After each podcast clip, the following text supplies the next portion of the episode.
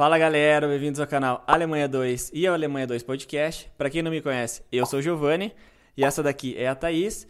E hoje nós estamos aqui com a presença do Celso, que veio compartilhar um pouco da história dele aqui com a gente e também com vocês.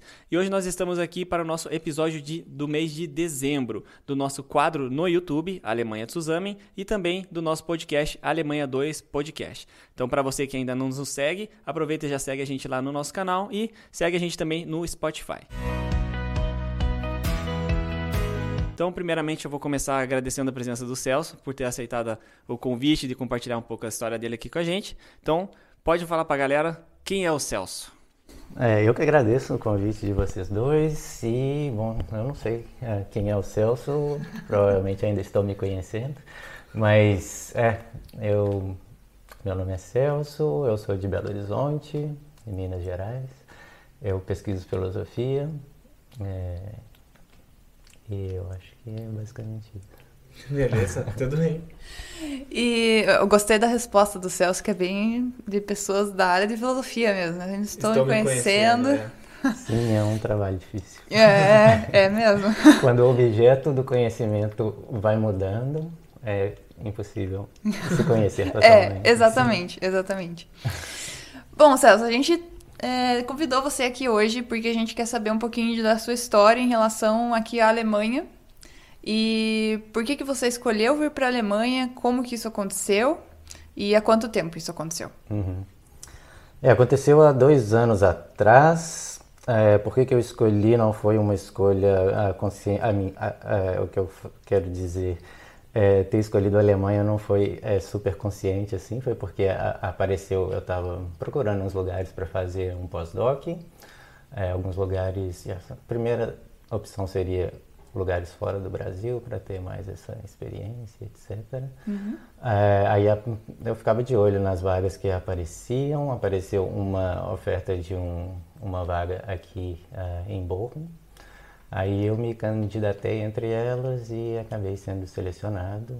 Então, não sei, talvez Bochum tenha me escolhido, não eu escolhido. Que bom, porque né, a gente está aqui com você, poder te conhecer, então foi ótimo. E como é que foi esse processo para você, então? Você foi, entrou na internet, você pegou a vaga lá no LinkedIn, pegou a vaga onde? Em algum site específico? Não, é, era uma lista de filosofia. Uhum. É, eu recebi por e-mail assim, uma chamada geral que estava abrindo essa vaga. Aí o procedimento era mais ou menos normal da área, assim, não sei, acho, acho que é um pouco diferente cada área, então talvez. É, se você puder comentar um pouquinho, é, é ótimo. Aí, é bom, geralmente a, abre a chamada, aí você tem que mandar um projetinho de umas cinco páginas, mandar o seu currículo, mandar um artigo que você publicou e uma carta de intenção. Aí eu fiz isso, aí eles selecionam, eles selecionam geralmente algumas pessoas para uma entrevista. E aí depois você faz a entrevista e aí eles escolhem. Aí foi isso que aconteceu. Mas então esse projeto, você pensa no projeto sozinho, você não Sim. tem que pensar com algum orientador, não, nada assim? É, isso é bem peculiar, talvez, da área de filosofia, né? É, você escolhe totalmente o seu projeto, você que escolhe, a metodologia, tudo você que escolhe. Nossa, que legal, diferente, né? É, é bem, bem independente, assim. Isso é pro doutorado também, porque você veio fazer pós-doc, né? doutorado, pro doutorado, até pro mestrado já é assim. Nossa. A única diferença é que na filosofia, no mestrado, você pode fazer um projeto que não precisa ter uma tese original. A partir do doutorado, é necessário que você tenha alguma tese original para contribuir. Assim. Uhum, uhum. E é, sempre é, é, bem individual, então, assim, é, geralmente você escolhe um supervisor que é mais ou menos da, da sua área, assim, mas aí você tem mais, mais ou menos, é, é você tem total liberdade para escolher o que fazer, como fazer, mas é claro que você já escolhe um supervisor que mais ou menos tem o mesmo estilo que ah, você, uhum. e etc, né? É, bom, isso eu dei sorte aqui, porque eu já conheci quando eu vi a vaga e eu vi a, orientadora que estava oferecendo, era alguém que eu já conhecia o trabalho, assim, e, e, ela era... Bom, conhecer o trabalho e conhecer a pessoa são duas coisas bem diferentes, uhum. mas o trabalho dela eu já admirava e era algo que tinha mais ou menos, a, era bem complementar com a minha, a minha área, assim, era mais ou menos a mesma área, mas uh, eu tenho uma abordagem um pouco diferente, então uh, meio que se encaixou bem, assim, Não, e depois quando eu a conheci pessoalmente foi, foi bem boa a experiência também. Então, dei sorte. Ah, que bom. É, que bom. E conta um pouquinho para nós, então, você comentou da, que a tua área e a da tua orientadora aqui meio que eram parecidas e tudo mais. E qual que é a sua área? Como é que funcionam as áreas dentro da filosofia? É, pois é, tem é, várias áreas, né? O campo filosofia é quase um campo separado que tem filósofos tratando de todos os assuntos praticamente. É, a minha área geral é História da Filosofia, aí eu foco na História da Filosofia Antiga, mais a História da Filosofia Grega, é, e mais especificamente, é, aí eu estudo um, um filósofo grego que uh, estuda filosofia do processo, que é uma, um jeito de ver o mundo em vez de pensar o mundo como conjunto de coisas, pensar o mundo como conjunto de processos em é, desenvolvimento. Aí a gente precisa de um aparato conceitual novo quando a gente vai tratar de processos ao invés de coisas. Uhum. É, e a minha orientadora, ela pesquisa, o foco dela é o tratamento do tempo é, pelos filósofos antigos. É, aí tem algo a ver, mas não é exatamente a mesma coisa. Uhum. E, Mas é um pouquinho ali é, é relacionado, é, porque, né? É, sim, porque você vai pensar uma entidade como um processo, é uma entidade que é estendida no tempo, então você tem que ter uma concepção de tempo e os filósofos tinham diferentes concepções é, de tempo e etc. E é isso que ela. Nossa, que massa! Então, né? é, eu, eu ia comentar assim, que é uma coisa impressionante, porque nós somos químicos e quando a gente tenta explicar a nossa área para uma pessoa que é leiga no assunto, por exemplo você é leigo em química, provavelmente, e a gente tenta explicar, você vai ficar olhando e falando assim, nossa, tá, tô tentando, tô tentando. E, tipo, é muito legal, porque você explicando vai esclarecendo as coisas e daqui a pouco a gente vai se aprofundar um pouquinho mais pra tentar catar tudo. Porque, uhum. meu, filosofia eu tinha só na, na escola. Eu tive filosofia e sociologia no, na minha escola. Uhum. Então, tipo, eu não lembro, porque foi muito tempo atrás. Sei. Então eu vou tentar catar muitas coisas, tá? É, geralmente o pessoal ou, ou ama ou odeia filosofia, né? Essa experiência da escola, assim, eu acho que separa em dois grupos as pessoas que gostam muito e as pessoas que é, não gostam. Eu lembro que eu gostava bastante de filosofia, inclusive é. eu queria fazer psicologia. Uhum. E que eu lembro que a segunda, a prova específica, assim, era filosofia. Uhum. Mas depois eu mudei de área, né? Quer dizer, nem mudei de área porque nem comecei em psicologia, mas mudei de ideia né, do que, é. que eu queria fazer. Mas, é, enfim, voltando para aquele processo que você estava comentando, quanto tempo que durou esse processo de você se aplicar até você ser aceito? É, foi, foi, bem rápido. É, assim, eu apliquei e mandei, aí eu não lembro direito quanto tempo que eles pediram para ler os projetos todos, mas deve ter sido, sei lá, por volta de um mês ou qualquer coisa assim. Mas a partir do momento da entrevista, eles é, deram um resultado bem rápido, porque como eles sabiam que era alguém de fora da Europa, eles sabiam que ia ter alguma burocracia para arrumar o visto e etc. E eles não podiam, então eles não podiam demorar muito para dar tomar a decisão. Então, é, a minha orientadora me falou que eles tiveram que, que comunicar o resultado de maneira mais rápida do que o normal por causa de, esperando já isso. Ah, tá. Então foi tipo o que, que foi? Foi uns cinco dias depois, assim. Eu, eu não estava esperando. Depois da entrevista. Depois né? da entrevista. Eu não estava esperando, mas eu recebi o um e-mail falando é, que eu tinha sido aceito. Nossa, que maravilha, né? É. Porque Você fica ansioso, um, né? Pois é, um dos problemas é esse, né? De qualquer tipo de avaliação, assim, é, é esse tempo que você não tem informação nenhuma uhum, e tal. Com certeza. Assim. E eu tinha sentido que a entrevista tinha sido muito legal e eu falei, eu ficava falando assim, nossa, seria o lugar ideal para eu, eu trabalhar e tal, mas eu acho que vai ser muito difícil, deve ter muita concorrência e tal. Então, que bom Aí, que deu certo, né? é, né? Quando a gente sai da entrevista, a gente pensa, putz, queria, né? Tomara é, que dê certo. É. Então, que, que ótimo que deu certo. Uhum. E uma pergunta muito importante. Você teve que escrever esse projeto em inglês ou em alemão? Em inglês, em inglês. É, foi, eu tive, o, o, projeto é em inglês, é, o, o, artigo que eu mandei é, é, em inglês e tudo. A gente tem um colóquio lá semanalmente que a gente apresenta os, o, a nossa pesquisa, uhum. é, sem ser o resultado pronto, mas uhum. é o desenvolver da nossa pesquisa. E é em inglês também. Então tem essa parte que é, é em inglês e facilitou. Mas é, na chamada do, da vaga, eles não deixavam claro se era necessário alemão ou não. Uhum. É, aí depois, eu mandei o projeto e eu nem perguntei se era ou não. Aí depois, quando eles chamaram para entrevista, eu, aí eu, eu, eu, eu falei, tem que ser em alemão ou não? Aí ela falou, você pode começar em alemão quando for falando sobre você e na hora de falar da pesquisa você fala sobre o... Você, você pode, a gente pode mudar para o inglês. Aí eu falei, ah, pelo menos isso. Eu tinha estudado um pouco de alemão é, durante a, a, graduação. Aí eu tentei reavivar o meu alemão, tipo, em uma semana, que era o prazo para a entrevista, treinando como eu me apresentaria, né? É, só essas coisas assim. Aí, bom, é, deu mais ou menos certo, assim, não, não, não fluiu super naturalmente é, a minha apresentação em alemão, não, mas eu pelo menos consegui pescar as palavras das perguntas e entender uhum. o que eles uhum. estavam perguntando e, e, responder mais ou menos, é, um pouco sem jeito, mas é, deu para entender. Uhum. Aí depois a gente fez a transição para o inglês e ficou tranquilo, mas eu achei que por causa dessa primeira parte era, é, foi um dos motivos que eu estava um pouco pessimista também. É, o que foi um problema, mas é, no fim. No fim deu tudo certo. É. Mas aí, isso foi para entrevista. Isso foi para entrevista, né? Isso. Mas aí, é, agora no seu trabalho, atualmente, você. como que é a sua rotina de trabalho e você usa mais o inglês ou você usa mais o alemão? Pois é, os dois. teve esse problema. Quando eles mandaram um e-mail falando que eles me aceitaram, eles falaram, mas você tem que se comprometer que dentro de um ano você tem que aprender alemão para conseguir dar as aulas em alemão. Aula? É. Aí, porque uma, uma das coisas da bolsa eu tenho que dar aula para graduação. Eu só não tô tão surpresa porque eu já tinha conversado com o Celso naquele dia que ele tava aqui em casa. Nossa! E eu já é. sabia disso, mas eu fiquei com essa mesma cara quando eu descobri. Aí, mas assim, eu tava muito afim de vir, eu falei, não, claro que eu consigo, sem problema. Sem problema, é, super easy. É, como não? É, aí eu falei, não, eu consigo, com certeza, eu me comprometo, vamos lá. É, aí foi isso. Aí, é, bom, eu tive que vir, em um ano eu tinha que aprender é, alemão. Assim.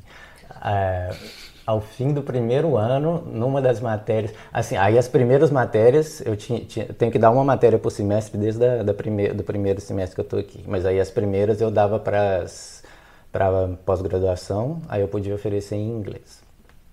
É, aí foi tranquilo, dei esses dois primeiros semestres, e ao fim da, do primeiro semestre, do segundo semestre, na matéria que a minha orientadora estava oferecendo, eu tive que dar, dar uma aula na matéria dela em alemão, assim.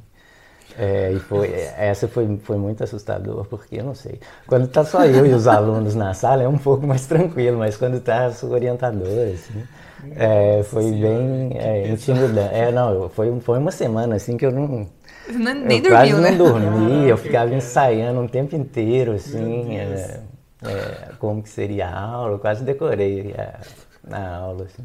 Qualquer coisa que saia do, do de merda. É, pois é, quando os alunos faziam pergunta, eu ficava assim, nossa, será que eu vou entender essa pergunta? É, e tal, mas no fim deu certo. Aí ela falou, não, tá, tá bom, assim, se você preparar assim para todas as aulas, eu acho que tá tranquilo.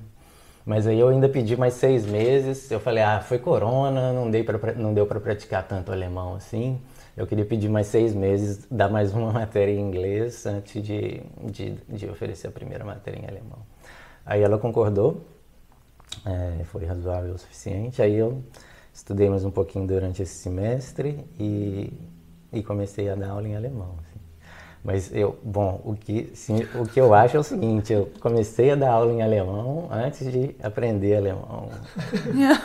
Até isso, hoje. Isso eu, que é ótimo. É, pois é. Mas, mas e agora, você se considera um fluente alemão? E qual, qual o nível que você tá do, dos alemão aí? Não, eu não sou fluente, não. Eu, eu, eu não considero fluente. Não sou fluente, As... não. Só dou, Só aula, aula de filosofia para pós-graduação e graduação. Pois é, mas, mas é um ambiente bem controlado, com um conteúdo que eu domino e com muita preparação antes. Uhum. Assim. Agora, quando eu vou em situações do dia a dia, assim, várias vezes, umas situações simples que eu acho assim, nossa, isso eu deveria conseguir expressar de uma maneira mais natural, eu não consigo, assim, uhum. é, sei lá, restaurante, supermercado, é. para mim é mais é, difícil do que, mais assustador do que a sala de aula, assim. E é engraçado, porque é sensacional essas histórias. Tipo, ó, pra vocês verem, a gente veio pra cá de um jeito, o Celso veio de outro jeito completamente diferente e a gente passou por ter que dar aula ainda, cara. Meu amigo. E tem outra coisa que é. Bom, acho que toda área é assim, o vocabulário acaba sendo bem técnico, né? E o com- vocabulário técnico é mais fácil, porque as raízes são mais ou menos as mesmas e tal, então é um pouco mais simples também. E deixa eu te perguntar, já pegando esse assunto do pós-doc e tudo mais, como é que é, a universidade que você tá é na RUB? É. É na RUB? E você é contratado na universidade, você ganha bolsa, como é que é? Eu não... É, não, eu sou Wissenschaftler Mitarbeiter. Então eu tenho um contrato e eu ganho. é, uma- acho que é uma bolsa, não sei se é, acho que não é uma que posição permanente, não. não. Não sei se chamaria de salário. Não, se você, se você tem um contrato com a universidade, é o salário. É, ah, Mesmo então é. que não seja permanente, é um Uhum. contrato É. temporário. Mas é um contrato e você É. recebe um salário. Eu fiz um contrato de três anos e é isso. É isso que eu ia perguntar mesmo, porque você falou dois anos, né? Eu tô acostumado com pós-doc de dois anos. Uhum. É isso que eu ia perguntar, se a duração era dois anos ou, É. ou se era inicialmente já três anos. Era inicialmente já. Era inicialmente três anos e a a minha orientadora conseguiu mais é, alguns meses, porque, bom, eu comecei em outubro, aí eu ia acabar em outubro de 2024. Ela conseguiu ah, ah, estender até o fim do, do semestre, então eu vou até fevereiro de 2025 agora. Uhum. E é isso. Ah, legal. Deixa eu perguntar outra coisa aqui. É, e você é pós-doc tudo mais. Então, levando da experiência que a gente tem nas nossas da química, tá? Lá a gente tem as pessoas que são os alunos de bacharelado, aí esses alunos se formam, deles fazem mestrado, deles fazem doutorado e daí um pós-doc. No laboratório que você faz pesquisa, só tem vaga. É, eu sei, mas tô falando Ah, no, no. Ah. eu tô falando na, na área da pesquisa dele, com a professora, ela tem- ele tem uma orientadora. É. É, vocês também têm aluno de mestrado, de doutorado, de bacharelado que fazem pesquisa científica? Uhum. Temos. É, a gente tem. Bom, a gente tem é, duas alunas que estão fazendo mestrado. Bom, porque uma, uma história interessante, talvez, que ah, quando a minha orientadora, quando abriu essa vaga, a minha orientadora tinha acabado de ser contratada para RUB. Então ela estava montando o departamento e eu fui a primeira pessoa é, que ela chamou. assim. Então é um grupo em formação, né? É, então, assim, ela ainda não tem muitos orienta orientandos de graduação, porque, né, Tá tem crescendo que ser o ainda. tempo, está crescendo. Aí ela tem duas é, orientandas que são de. Acho que uma tá, é, tem é, uma na graduação e uma está no mestrado já. E, mas aí a nossa equipe já cresceu com mais três pós-docs. Tem eu, um outro po- é, que está fazendo pós-doutorado também, que é alemão, e uma italiana. E tem um outro italiano que mandou o projeto e provavelmente no começo do ano que vem ele vai. Ah, é legal que é bem internacional também, né? É. Acaba sendo. É, ela é austríaca, não é alemã. Uhum. E é, acaba que é, é bastante internacional. E fala um pouco mais sobre a sua rotina de trabalho, né? Você falou que você às vezes é, tem que dar algumas aulas, né? Uma, um- pelo menos uma aula no semestre. É. E tem mais algumas outras atividades ou é a aula e a pesquisa? De forma mais. é, como é? Principal, assim. É, não, a gente, é, tem, é, bom, a- o, o meu con- contrato, a, a minha carga horária seria dividida em três partes, que é pesquisa, aula e tarefas administrativas. Então eu tenho que fazer um pouquinho dessas é, três coisas. É, em relação à aula, então eu dou uma aula por semestre, aí é um dia na semana, né? Uma sessão de duas horas. É, A gente tem também esse colóquio, que é semanalmente, a gente se encontra para discutir a pesquisa uns dos outros, que é também uma sessão de mais ou menos uma hora, uma hora e meia. E a gente tem um grupo de leitura que a gente lê, a gente trabalha então com o foco em, em filosofia grega, então a gente lê os textos em grego e traduz. É, é tipo uma tradução coletiva, assim. Mas, mas e você fala grego também? Pois é, é, é grego aí é antigo, é grego antigo, não é grego moderno. Aí eu, bom, a gente, adqui- a gente- ninguém sabe como se fala grego antigo, porque a gente não sabe como que, que se falava na época, a gente tem só os textos, então a, a gente aprende, a gente usa umas convenções para ler e para falar, mas que não é, elas não são iguais é, o que o pessoal falava na antiguidade. Uhum. Então é mais um conhecimento mais instrumental, assim. Mas, uhum. É, então eu falo grego. Falo, falo grego melhor do que alemão. pois é, é mais é mais fácil. É uma língua mais difícil do que o alemão, tem mais casos e o sistema verbal é bem mais complicado, mas sim, eu me sinto mais confortável Nossa. lendo em, em grego. Hum. Que legal, é, é, muito interessante, sério. Eu acho é. fenomenal, porque a gente só vê a nossa parte química ali, fica focado e não escuta, sabe, das outras partes. Uhum. E deixa eu te perguntar, então, como é, que, como é que é. Você sentiu diferença do Brasil, da pesquisa que você fez o mestrado e doutorado no Brasil, né? E chegando aqui, óbvio que você chegou provavelmente na parte do corona e tudo mais, né? Uhum. Então, você sentiu muita diferença na pegada da pesquisa? É, é, muito diferente o método que eles utilizam no Brasil para filosofia do que daqui na Alemanha? Uhum. É, sim, é bem diferente, mas eu não sei se eu não generalizaria como Brasil e, e Alemanha. Eu acho que na filosofia tem essa, talvez essa peculiaridade de que cada, tem diferentes é, métodos e os pesquisadores mais ou menos que se, se dividem em diferentes abordagens assim de como fazer filosofia e bom a grande divisão é entre filosofia analítica e filosofia continental a analítica é uma pegada mais é, cuidadosa com definir os conceitos e umas coisas é, você, não sei, ela é mais prudente em tentar definir os conceitos e, e definir, então tentar desenvolver o que, que esse conceito quer dizer e explorar diferentes é, possibilidades. E a continental, ela é mais é, ousada, assim, de, criar novos conceitos e propor novas ideias e tal.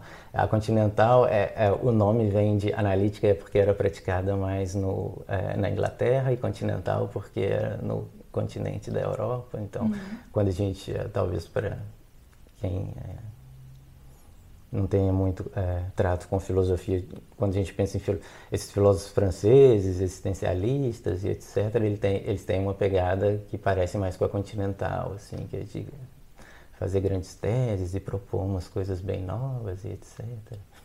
E, e a analítica, é, é, ela é mais, é, não sei, ela tenta ser mais cuidadosa com os conceitos. Assim. Mas cada vez mais essa divisão vai se mesclando e, e eu acho que é salutar para as duas áreas, porque é bom, é, os analíticos precisam ser um pouquinho mais ousados e tentar umas ideias mais é, inovadoras, mas por outro lado faz bem para os continentais também tentar é, ter um pouquinho de calma e definir as coisas antes de pular um para os outros. E Aí lá no Brasil a tradição é mais de ser é, continental, assim, porque, não sei, filosofia no Brasil tem muita influência é, da filosofia francesa, etc. A minha orientadora lá no Brasil também, ela fez o, o doutorado aqui na, Fran na França, então tem essa pegada mais é, continental, assim.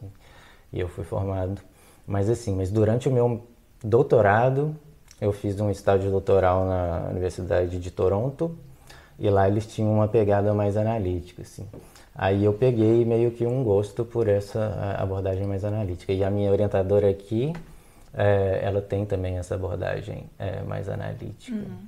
Então eu estou achando que está sendo muito bom essa experiência para desenvolver, é, uma vez que eu já desenvolvi a, a, abordagem mais continental lá durante a minha formação no Brasil, eu estou achando muito bom a experiência aqui para desenvolver esse, esse outro lado, assim, e tentar, não sei, formar uma abordagem mais é, completa. Uhum. Né? Que, que legal, é, é que legal. Eu acho muito massa. E, e sobre o. Voltando um pouquinho para a questão da língua, né? Que você estava comentando que né, as reuniões que vocês têm e tudo mais acaba sendo em inglês, mas a aula você precisa dar em alemão, né?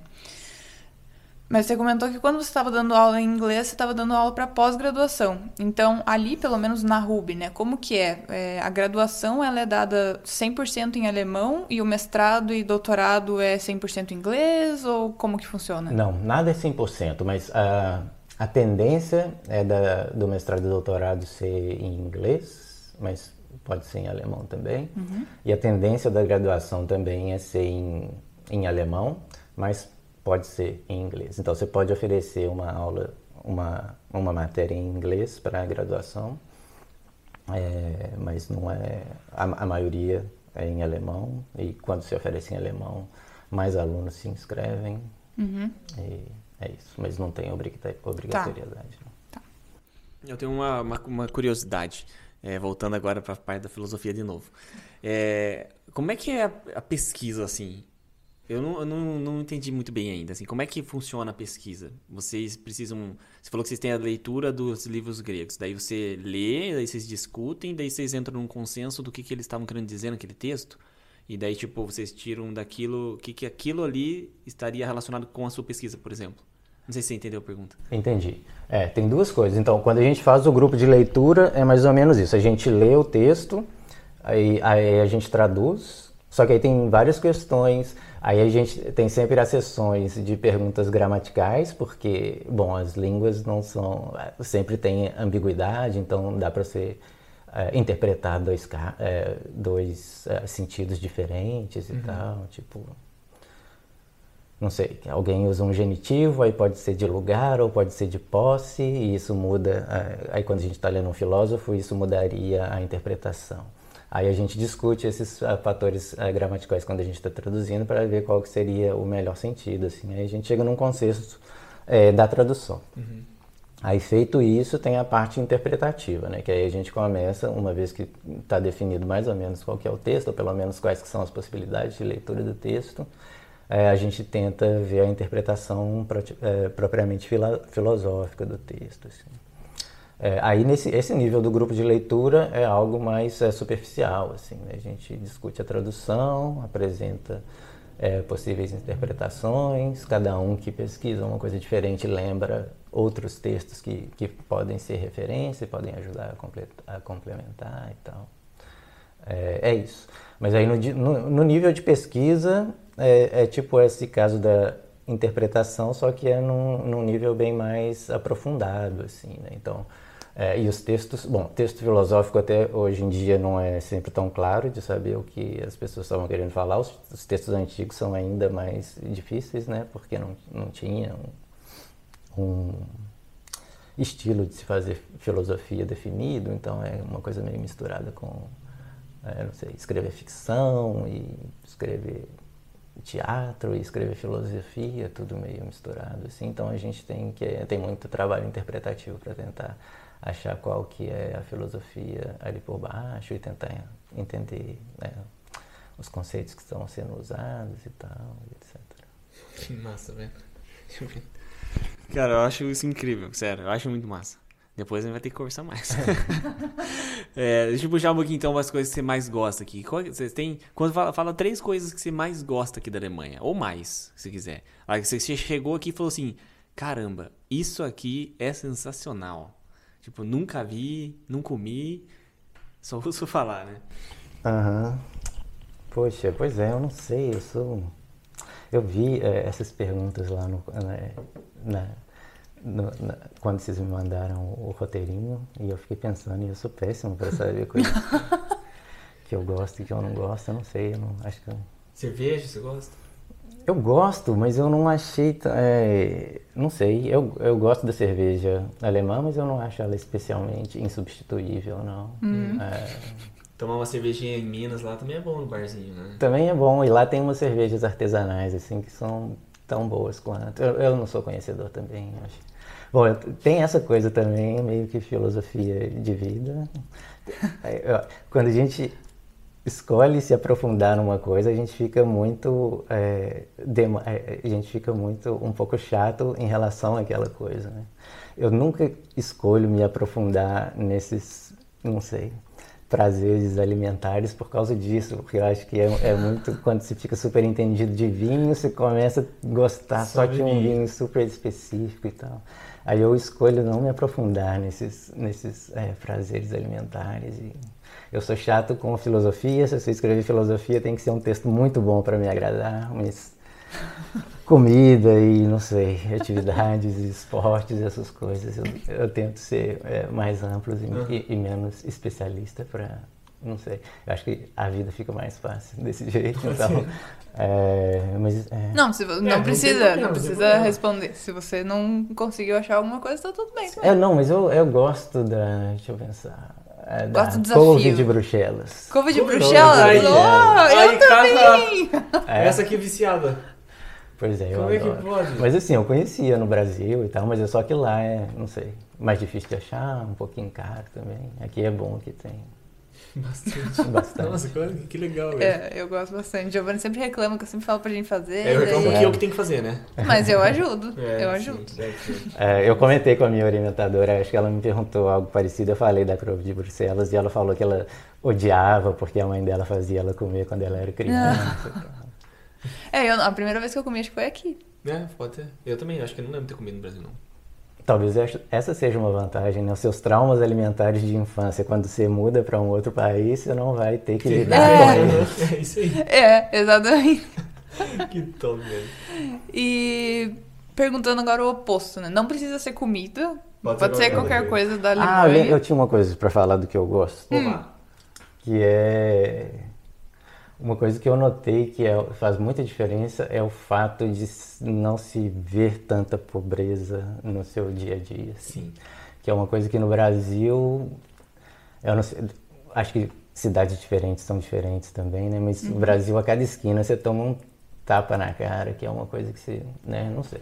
A mim é, me é, mexia muito, assim, pegar um ônibus, passar no, no centro da cidade e ver tanta gente é, numa situação horrível, assim.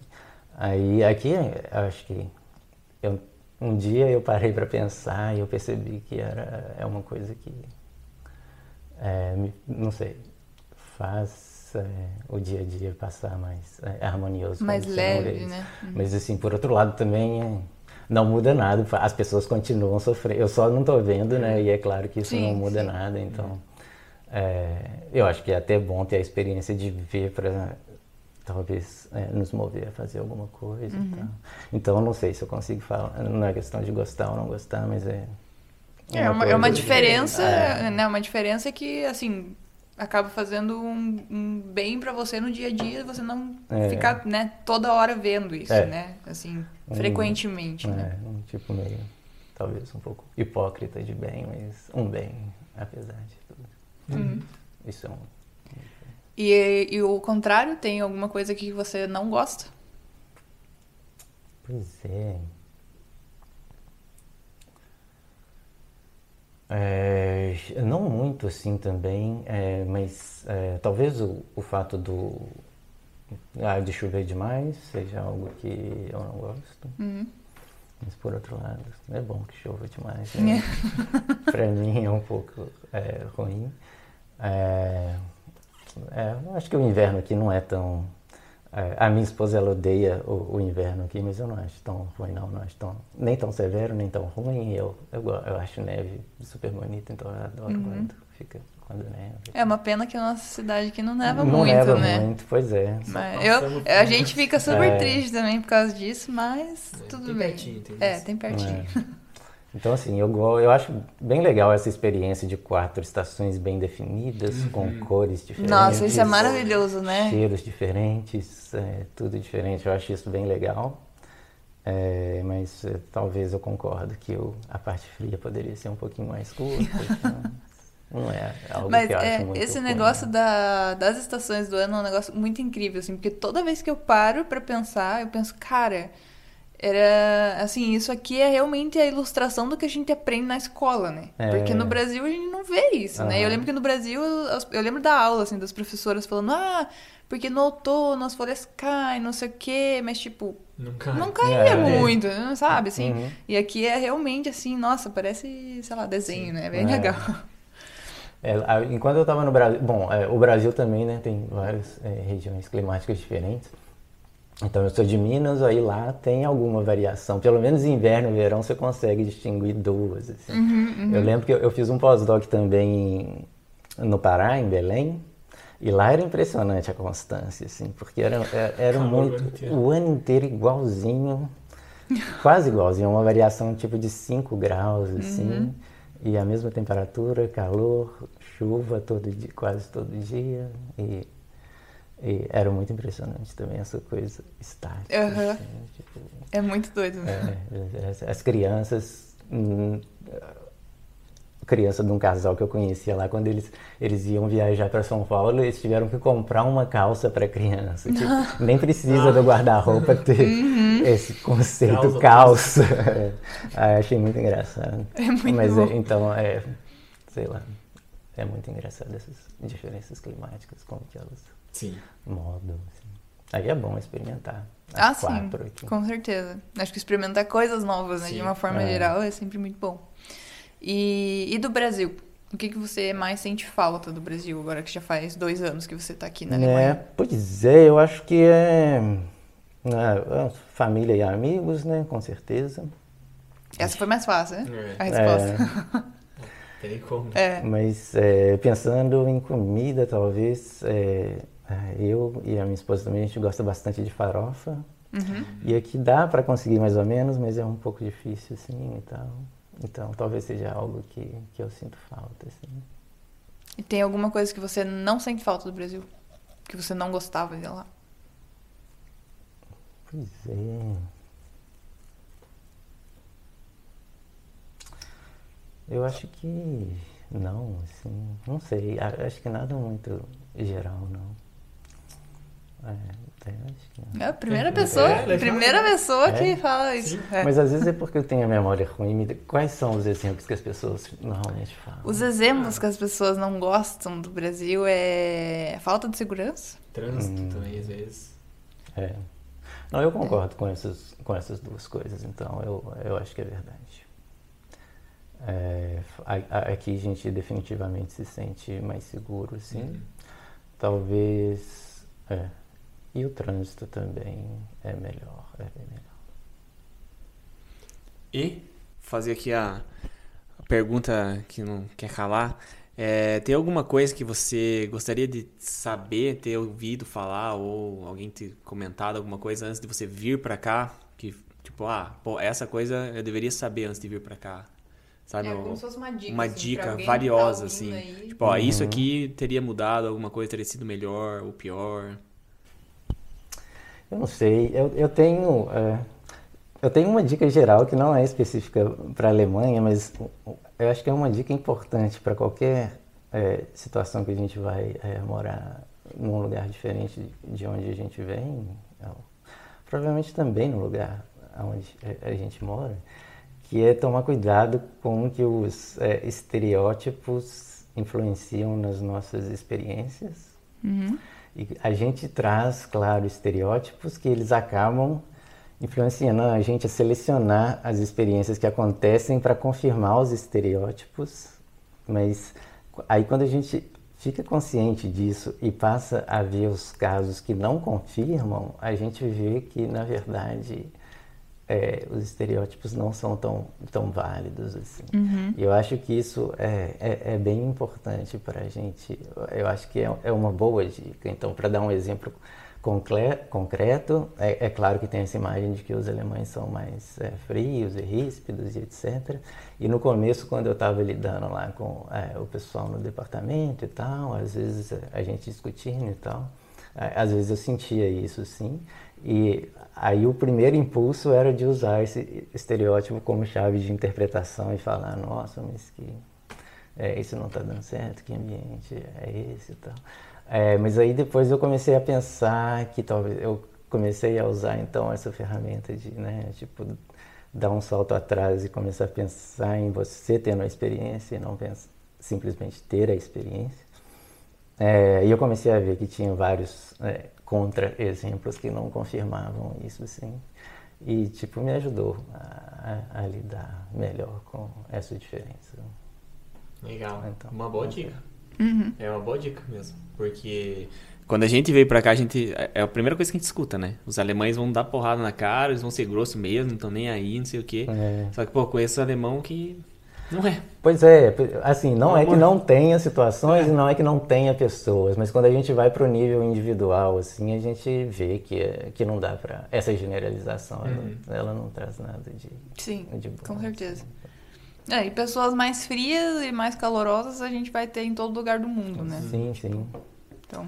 E assim, e tem pessoas frias que são, é, não sei, que ajudam e são ótimas pessoas e são ótimos amigos também. Uhum. É só. É, às vezes é o jeito aprender. da pessoa se expressar também, né? É. Não significa, às vezes. É, é uma coisa que eu sinto muito, né? Às vezes eles são muito diretos, assim. Sim. Mas não significa que eles estão te atacando, né? Às vezes sim, a sim. gente, como brasileiro, a gente é sempre muito, sei lá, acolhido, né? É. A gente é acostumado a ser acolhido pelas pessoas.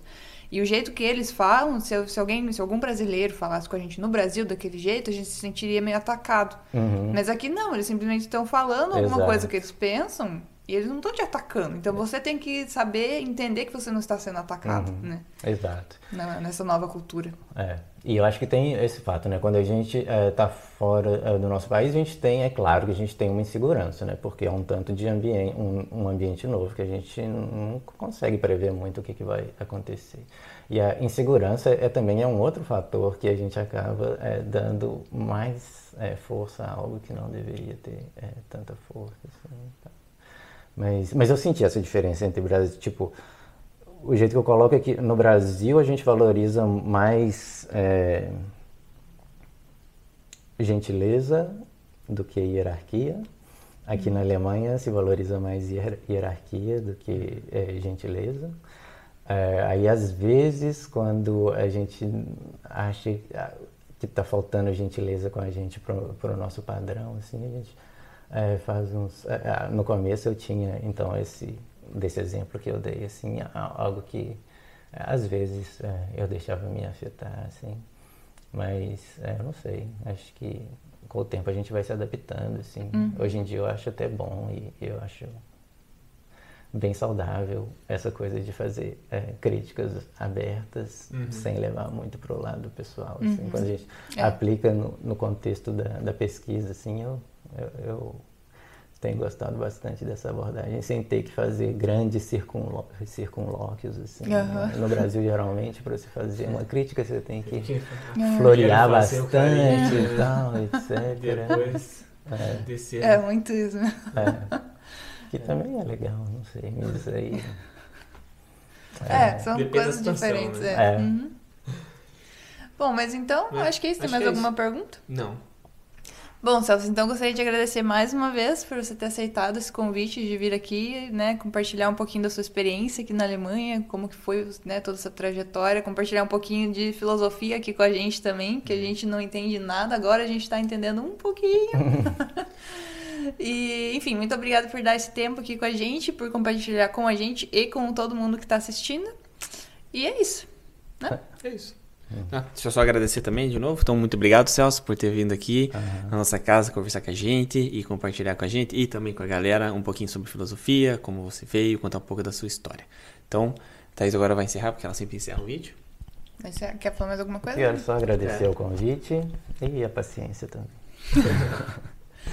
Bom, galera, então, muito obrigada aí para vocês que estão assistindo a gente. Se vocês gostaram desse episódio, já dá aquele joinha aqui para dar aquela força pra gente. Compartilha esse vídeo para quem, para quem você acha que isso pode ser importante.